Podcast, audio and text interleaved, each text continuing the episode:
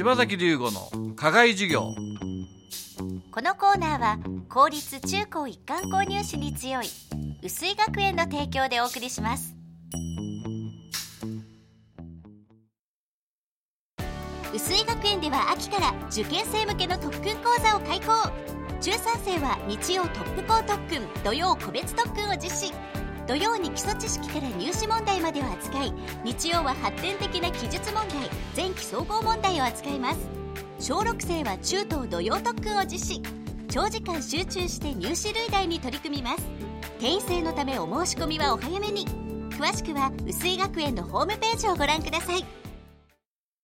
柴崎龍吾の課外授業。このコーナーは薄井学園の柴崎龍吾先生が群馬で頑張る様々な人たちに職業の多様性や働くことの意味、喜びをインタビューしてラジオの前のあなたにお届けします。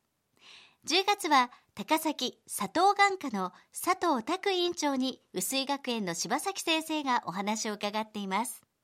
えー、と今度はあの、まあ、軍大の方で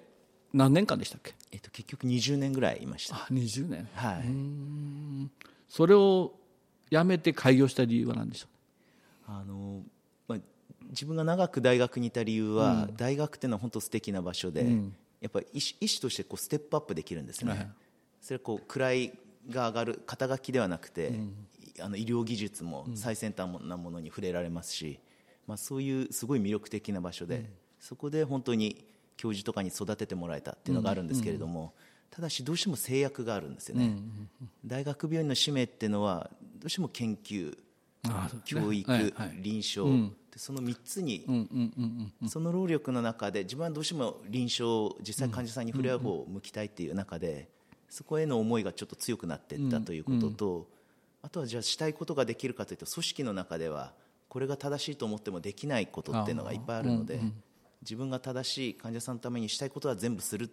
ていう思いで、それができるじゃあ病院に勤める場所あるかなって見渡した時がなくて、それで自分で作るしかないっていうことで作りました。でも勇気いりましたよね。まるっきりいらないです。いらない？でだよく言うこうし、まあ、このこれだけのものっていうのも、自分のためのことじゃないので、すべては患者のためと思うと、できました？大きな一歩も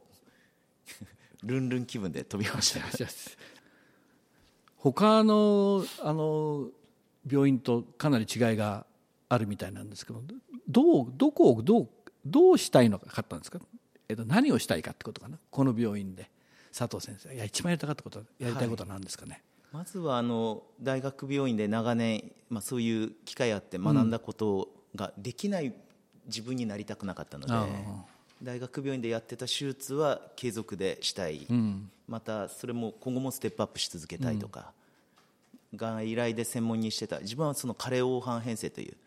はあはあはあの疾患の責任者をしてたので、はい。それでやれる必要な検査機械とか、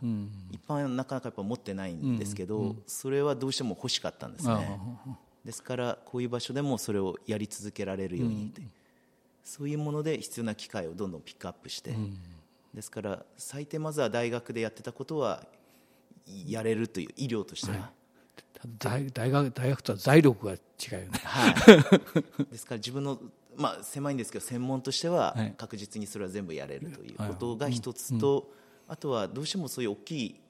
例えば大学病院でしたら眼科もあれば内科もあればと、はい。各科のそれぞれの本当はいいやり方ってあるんですけど、どうしても各科共通になるので眼科としてこうあるべきっていうことが眼科だけっていうのはなかなか難しいという環境があったので、なら眼科に適したやり方に全部したいっていう。眼科専門病院としてのやり方、そうですね。例えばどんなことなんですか？患者さんがどうやれば待ち時間が減るのかとかどう検査に流れればいいのかとか、まあ、院内の動線もそうですし、はいはいはいはい。受付からどう流れるというそこも全てこう考えて考えてどうやるとこう患者さんにこう快適にいてもらえるかという。でこのクリニックを建てる前は全国20カ所ぐらいはいろんな施設を回って大学病院や友人の施設とか、でいろんなアイデアも散々もうメモしてこれはいただきという、そのアイデアの現時点での集大成の形でやってます、珍しいお医者さんね。逆に言ったらそれは非常に。うん。柴崎龍吾の課外授業10月は高崎佐藤眼科の佐藤拓院長にお話を伺っています。柴崎龍吾の課外授業このコーナーは薄井学園の提供でお送りしました。